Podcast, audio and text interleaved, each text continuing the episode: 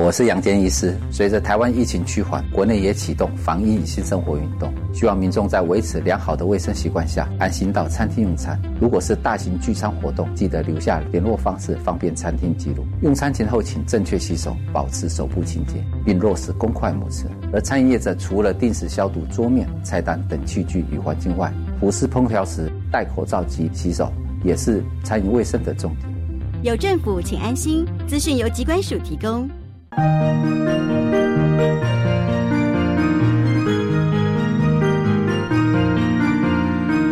全球化时代，如何培养跨文化沟通与世界前进的能力呢？现在只要在教育电台官网 Channel Plus 主题频道，就可以找到 Incredible Education News 的主题策展。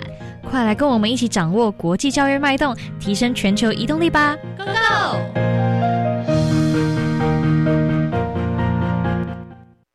大家好，我是体育署署长高俊雄。受到疫情影响，教育部针对营运困难的运动事业及体育团体，补助员工薪资、场地设备租金、贷款利息补贴、自由工作者的酬劳，也会补助运动事业研发创新、技术提升及数位行销等费用。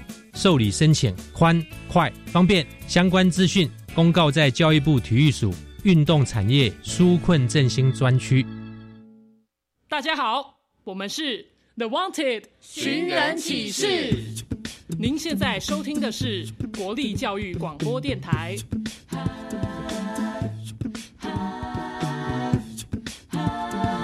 就爱教育电台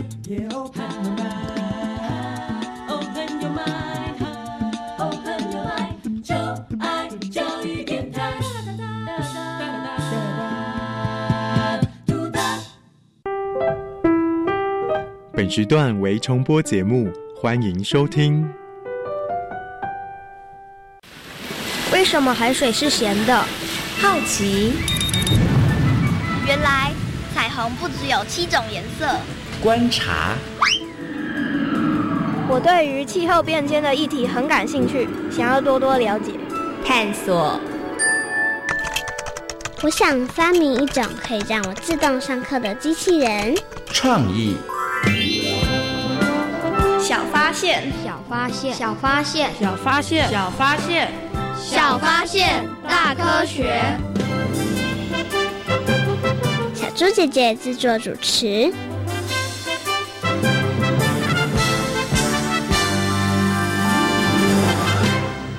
乔治·科恩斯在澳大利亚昆士兰州的一次官方活动中，以五十六点一二秒的速度创下了。一百至一百零四岁年龄段的五十米自由泳新纪录，他比二零一四年创下的纪录快了三十五秒。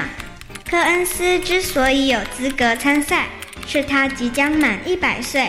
他表示，游出的成绩令人非常高兴，和超越了世界。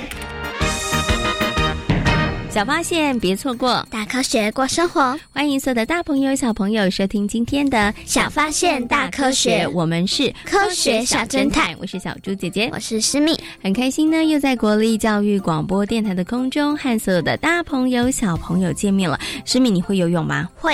你喜欢游泳吗？超喜欢哦，很厉害耶！那请问一下，游泳你会游什么事啊？我会有蛙式、自由式跟仰式。拍拍手鼓励一下，很厉害耶！小猪姐姐只会自由式跟仰式，我还不会蛙式耶！你真的超厉害。那我问你哦，你觉得学习游泳困难吗？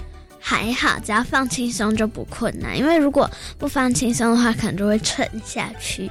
哦，所以只要放轻松，你就会发现自己会浮起来。对，那可是是现在你会游，对不对？我要问你，你刚开始学的时候，你不会游的时候，人家跟你说“是蜜放轻松”，你就会浮起来，你相信吗？我一开始的时候会觉得我自己好像快要沉下去，然后就 就不会放松。可是最后就在放松的心情下就学会了。哦，那所以你在刚开始游泳的时候，你还是会担心自己会沉到水里，对不对？哈，你还是会害怕，对不对？一直很害怕自己会不会沉下去。但是后来发现，哎，没有哎，我没有沉下去哎。哈，那你有没有想过，为什么你不会沉下去啊？应该是因为有浮力。哎，没错，因为呢有浮力的关系，所以呢我们在这个呃水里面呢其实是。不容易沉下去的。那不只是人，其实船也是因为靠这个浮力，所以才能够在海面上、水面上航行哦。不过浮力它到底是什么？又是谁发明了浮力呢？在今天小发现大科学的节目当中，就要跟大家好好来讨论学习一下哦。首先呢，我们先请我们的科学侦查团来深入调查一下，到底是谁发现了浮力呢？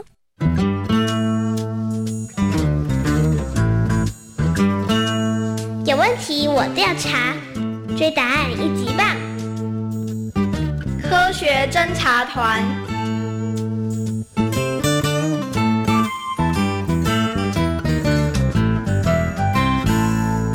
阿基米德是古希腊的学者，他非常的聪明，拥有很高的智慧。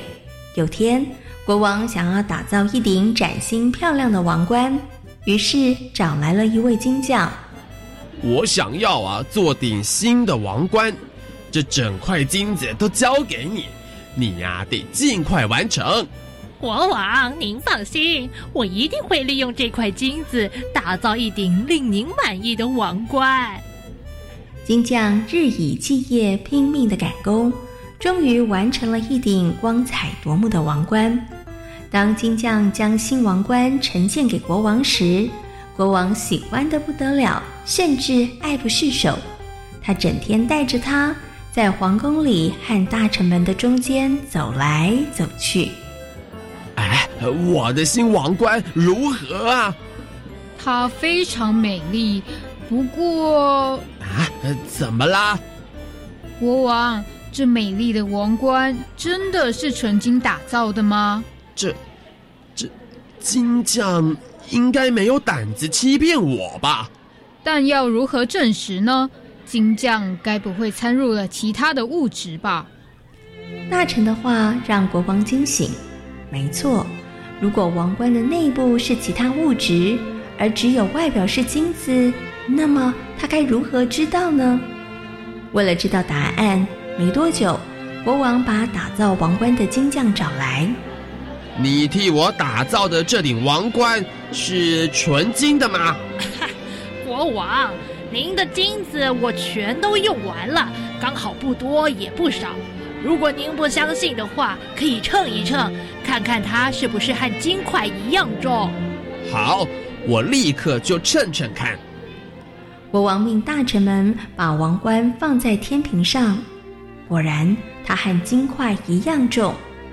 虽然。结果如同金匠所说的，但国王心里根本不相信，因为他知道金匠可以用较多的银子换同等重量的金子，而从王冠的外表根本就看不出来。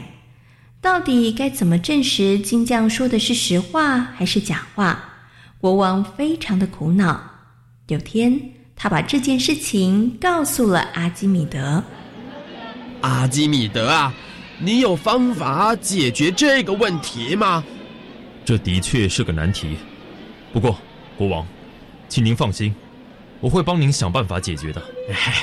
太好了，我就知道啊，你会有办法的。阿基米德一口答应了国王的要求。他回家后，把王冠和一块金子重新称了一遍，结果一样重。他把王冠放在桌子上，不停地盯着它瞧。王冠和金子一样重，但银子不如金子重。如果王冠里占了同样重量的银子，肯定比纯金的王冠还要大。要怎么样才能够知道这个王冠的体积呢？还有，纯金王冠的体积哪个大？除非再造一顶。不过。那样太费事了，啊，到底该怎么做呢？阿基米德坐在那里，脑袋不停的转啊转的。当然可以把这顶王冠重新融化成金子，看看它是不是跟一块金子一样大。不过这个办法，国王应该不会同意。有没有什么办法能够直接比较王冠和金块的体积是不是一样大呢？哎呀，到底该用什么办法呢？阿基米德每天都在思考这个问题，常常想到入迷，连仆人叫他吃饭，他都没有回。而城里的人都说，聪明的阿基米德被难倒了。大家也都在等着看阿基米德会如何完成国王交代的任务。有天，阿基米德在家里头准备洗澡，由于他心不在焉，于是浴缸里头的水装得满满的，几乎都快流出来了。嗯，到底该怎么证明王冠和金子的体积一样大呢？阿基米德不加思索的就跨进浴缸里，没想到水满满的浴缸便哗啦哗啦的往外流。随着阿基米德进入水中的身体越多，水往外流的就越多。哎呀，我怎么放了这么多水啊？盯着那些流在地上的水，阿基米德忽然脑中灵光一闪：啊，水？对啊。这些流出去的水，和我身体的体积，应该是一样的吧？也许这是个方法，我可以再试一试。阿基米德兴奋了起来，他把浴缸里头的水重新加满，走进去再试了一次，然后又加满水，又再试了一次。突然间，他恍然大悟：太好了，我终于找到方法了！兴奋的阿基米德开心的连衣服都忘了穿，他光着身体大喊大叫的跑出浴室，兴奋的把他的新发现告诉了其他的仆人。第二天，阿基米德信心满满的准备在国王、大臣以及金匠的面前做实验。各位，我现在要做一个实验。阿基米德啊，你现在要做的实验。能证明王冠是不是纯金打造的吗？没错，国王。等会儿我们就能够知道，这一顶王冠是不是就像金匠所说的，是用整块金子打造的。阿基米德把王冠和同等重量的金块，同时浸到了两个盛满水的相同容器中，然后再把溢出来的水收集到了两桶中，结果。王冠排出来的水比金块出来的水还要多，大家都看见了吧？这能代表什么啊？如果王冠是纯金的，那么它们排出来的水应该一样多，也就是说，它们的体积应该也是一样大的。但很明显的，王冠在水中的体积比金块来得多，那就表示这一顶王冠并不是纯金打造的。啊，这啊，金匠，这下子你无话可说了吧？国王重重的惩罚了那个金匠，而阿基米德也因为替国王解决了麻烦事，得到了国王丰厚的赏赐。这次的事件让大家对于阿基米德的聪明以及智慧更加的佩服了呢。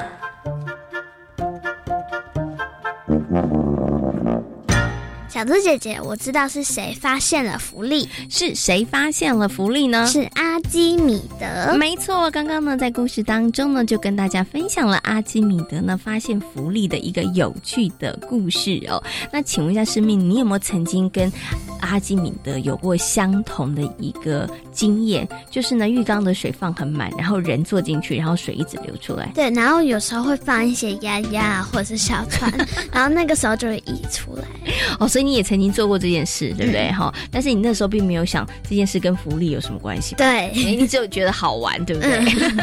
所以呢，你在这个洗澡的时候，曾经在水面上放过那个小船呐、鸭鸭。那你有在其他的这个河面或者是水面上放过这些东西吗？就是有时候在漱口杯的时候，我会就是那个把漱口杯水装满，然后忘记把它倒掉，然后就把牙刷放进去，就会发现它溢出来。哦。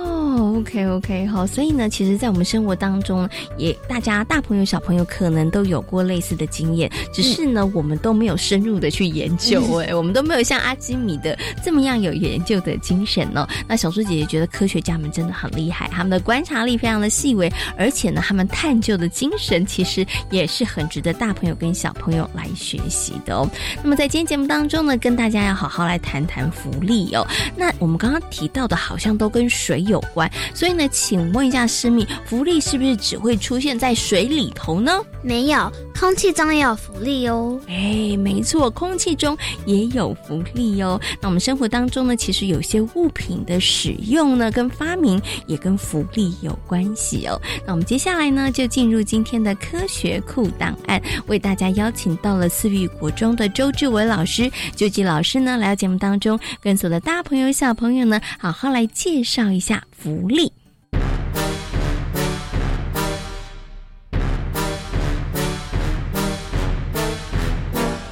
科学库档案。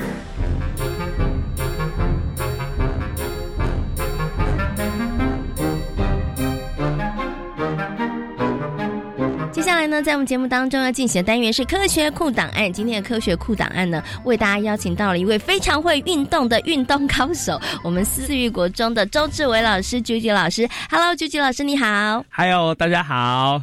请问一下，菊菊老师，你很喜欢游泳，对不对？哎，对，没有错。嗯，那其实啊，讲到了游泳这件事呢，小朋友马上就会想到说，嗯，为什么我们可以浮在这个水面上？其实它跟浮力有关呢。所以，请问一下，菊菊老师，到底浮力是什么？为什么人可以浮在水上面呢？哇，这个问题真的问的实在是太棒了哈！那浮力是什么呢？那其实菊菊老师要在这里跟大家讲一下哈，其实，在流体里面所受到的力，那这个东西我们就把它称叫做浮力。那大家就想说啊。老师，流体是什么？好难哦。其实流体并不难，老师解释一下哦。流体主要就是液体跟气体加起来，它就叫做流体。好，那再来，那这个流体我们所受到的浮力，通常刚好跟我们的重力是相反的。所以，请问你？浮力会跟它相反，那代表浮力就往哪里了呢？是不是就往上面去了？对，所以也就是说，其实你会觉得你变轻，或者是觉得你会觉得，哎，我好像到水中，我就好像被撑住了一样。其实都因为是它的方向刚好跟我们的重力它是相反的，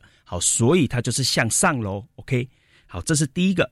那在水中才能够感受到浮力吗？那其实因为它是刚才老师讲了，它是流体，所以其实未必在水中我们才能感受到浮力。其实，在空气中我们也可以感受到浮力，不一定只有在水中，因为呃，空气也是一种流体。原来在空气当中也有浮力，对，只是说我们大家比较感受不到而已，对不对？好，好，那刚刚其实啊，啾啾老师有提到说，哎，那这个空气当中其实呢，因为空气撑不起你的重量，在水里头比较能够撑得起重量，所以呢，小朋友有没有发现，在游泳的时候，在水里的时候，我们也觉得我们的体重好像比较轻，哎，对对，然后我会觉得我们的身体比较轻盈，哎，对对对。那请问一下啾啾老师，所以我们在水中觉得我们好像变瘦的感觉，体重变轻，其实是因为浮力的关系吗？对，没有错。老师在这里就要讲的更深入一点哦。那其实浮力跟我们人哦所进到那个水里面的体积，还有那个水的密度有关。那水的密度是什么呢？那老师在这边就举一个例子，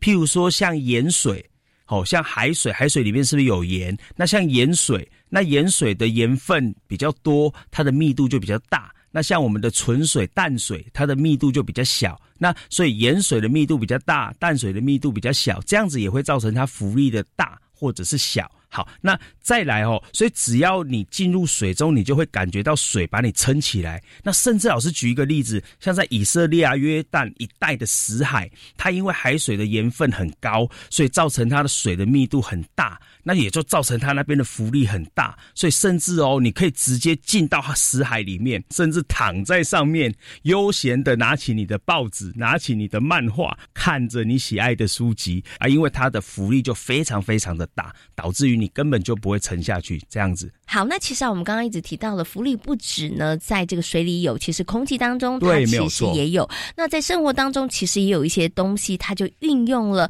水跟空气的浮力，然后被发明，对不对？所以，我们接下来呢，就要请菊菊老师来跟大家介绍，在生活当中有哪一些物品的发明或是使用，它其实是运用了浮力呢？嗯，好，台北最有名的就是平溪会放什么？天灯对不对？那天灯也就是这样子。那天灯是怎么放的呢？我们思考一下哦，在空气中哦。存在着有浮力，那天灯本身有重量，那老师想问你一下哦，天灯最后会往上飞，浮力是往上的，那重力是往下的，浮力大于我们的重量，那天灯最后就会往上飞喽。那最后老师在这边还要再讲最后一个例子，我觉得这个例子非常好玩，它就是潜水艇。潜水艇它其实可以沉浮，就是因为它里面有一个沉浮箱的控制。那这个沉浮箱的控制里面就是控制它进水量跟排水量。所以当它的沉浮箱里面把水全部都塞满的时候，现在这个潜水艇的重量就变得很重很重很重很重喽。所以那现在它的重力就大于浮力了。那请问你这个潜水艇就应该往下沉还是往上浮呢？往下沉，对不对？没有错，你答对了。它现在就应该往下沉。那请问你，它要往上浮的时候，它就应该把排那个浮沉箱的水给怎么样？全部排掉。对，当我把那个水全部排掉的时候，那我的潜水艇的重量就变轻了。那这个时候浮力就比我的重量还要大，于是乎我的潜水艇就可以往上浮了。那所以它就是借由我的那一个。那个沉浮箱里面水的量来控制我在水里面的深浅度，OK？嗯，所以在我们生活当中，包括了天灯，还有潜水艇，其实他们都运用了浮力这样子的一个观念，对不对？对对对对。好，那刚刚呢，其实菊菊老师为大家朋友还有小朋友做了非常详细的说明，现在大家应该知道了浮力到底是怎么一回事了吧？哈。好，那今天呢，也非常谢谢周志伟老师、菊菊老师跟大家所做的分享，感谢你，谢谢，谢谢。小猪姐姐，我有放过天灯，但我没有做过热气球。啊，你敢放天灯，但是你不敢做热气球？对，哎，为什么？因为我觉得热气球的上面的火很恐怖，所以你是因为那个火很恐怖，对不对？嗯。哦，不过呢，其实这个天灯跟热气球的原理是差不多的哈，他们其实都运用了这个空气当中的浮力，对不对？所以呢，才可以冉冉升空哦。我想问你一下哦，放天灯的时候感觉怎么样？就感觉很酷，让自己写的东西升上天空，而且看到那个天灯这个冉冉上升的时候，会不会觉得哇，好幸福哦？对，就觉得很漂亮，嗯，很开心的感觉，对不对？放天灯虽然呢，哎，感觉很浪漫，而且呢，也可以许愿，是很棒的一件事情。但是呢，要提醒大家，不是任何的地方都可以放天灯，这点呢，可能要提醒大家特别的留意哦。那我们刚刚提到了。放天灯其实是利用这个空气浮力，所以呢，这个天灯可以冉冉上空哦。好，那么在今天节目当中呢，我们从游泳跟大家谈到了浮力哦。那我们接下来呢，要来跟大家讨论，就是呢，你不管是在游泳或者是在搭船的过程当中，如果看到有人溺水的时候，该怎么办呢？就是会大声的呼救，然后报警处理，然后让他就是给他可以抓的东西，然后尽量叫他不要抓太大，不然可能会把你一起拉下水。哦，哦我觉得师妹刚刚提的建议很不错哦。不过呢，他刚刚讲这些建议呢，现在有一个这个五字诀可以告诉大家，是哪五字诀呢？我们接下来就进入今天的科学生活，Follow me，跟所有的大朋友小朋友来一起进行分享哦。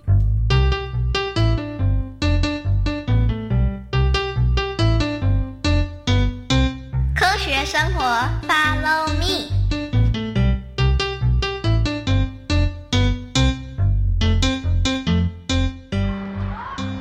你真的不去吗？嗯，我觉得我还是不去好了。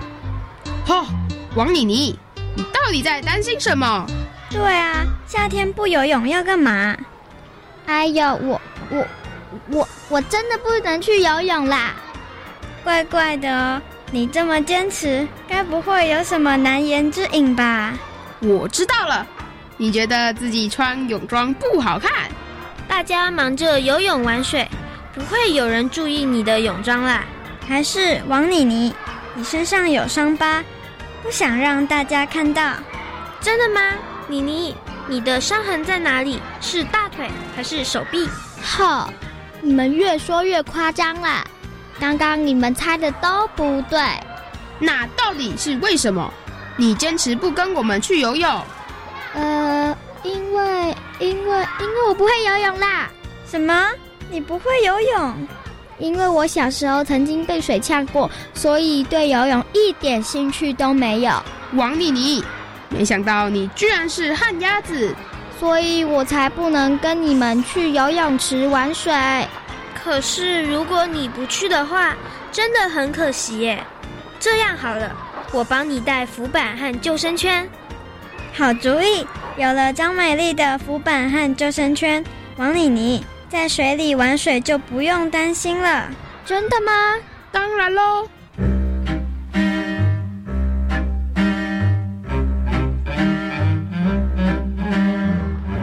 什么？这也太惊险了吧！后来怎么样？幸好发现的早，所以没发生什么遗憾的事。我看我还是不要到海边或游泳池玩水好了。虽然刚刚张美丽跟大家分享的溺水事件的确让人有点害怕，但是我们也不应该因此而放弃亲近水域的机会。只要大家做好万全的准备，就能减少意外发生的几率喽。丁老师，如果发现有人溺水时，到底该怎么做？我觉得应该赶快跳下水里救人。万一泳技不好，那不就帮倒忙？许聪明说的有道理哦。如果发现有人溺水时该怎么办呢？可以利用叫叫声抛滑五步骤。叫叫声抛滑，嗯，这是什么？发现有人溺水时，第一时间要大声呼叫，引起其他人的注意。接着叫人报案，可以拨打一一九或者是一一零。然后寻找身边可以救援的物品，像是泳圈、绳索、竹竿等等。老师要把那些东西抛给溺水的人吗？没错。最后一个滑，就是如果现场有大型的浮具，可以慢慢滑行靠近溺水者。发现有人溺水时，要记得这五个步骤，千万不要贸然的下水救人。就算会游泳，也要谨慎小心。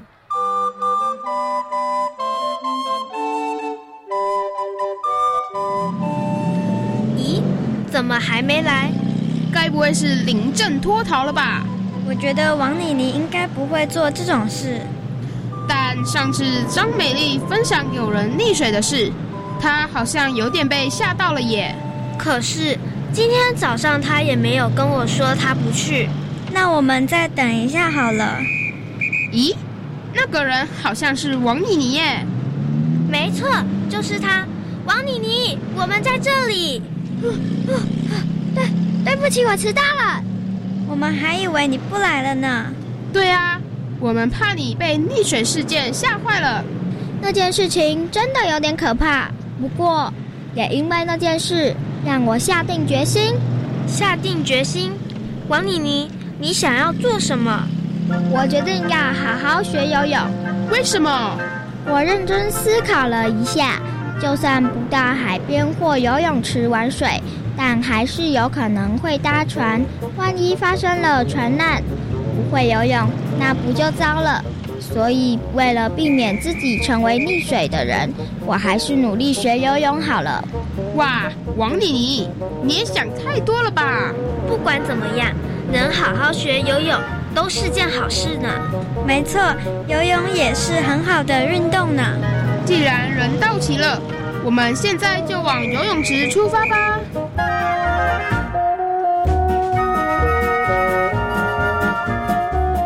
在今天小发现大科学的节目当中，跟所有的大朋友小朋友讨论到的主题就是福利。请问是谁发现了？福利呢？阿基米德。哎，那请问阿基米德是在什么时候、什么状况之下发现了福利？在洗澡的时候，然后浴缸的水放满，然后人进去的时候，水溢出来就发现了福利。哎，没错，所以大家下次洗澡的时候可以认真、专心一点，也许可以发现什么有趣的科学原理哦。哈，好，那在生活当中，其实呢也有很多的事物呢跟福利有关，像是什么呢？像是热气球、天灯啊，还有船也是，嗯，对不对？好，那节目的最后呢，也跟所有的大朋友、小朋友讨论到了，如果发现有人溺水的时候要怎么办呢？叫叫声抛滑。嗯，这。重要的五字诀，大家要把它牢记在心哦。看到有人溺水的时候，一定要大声的呼叫，然后呢，要赶快叫人家报案，然后呢，伸出可以救援的东西，然后把它抛过去。最后划呢，就是呃，要用大型的游具划向这个溺水的人哦。那也希望所有的大朋友、小朋友在游泳或是戏水的时候，也要特别的注意自己的安全哦。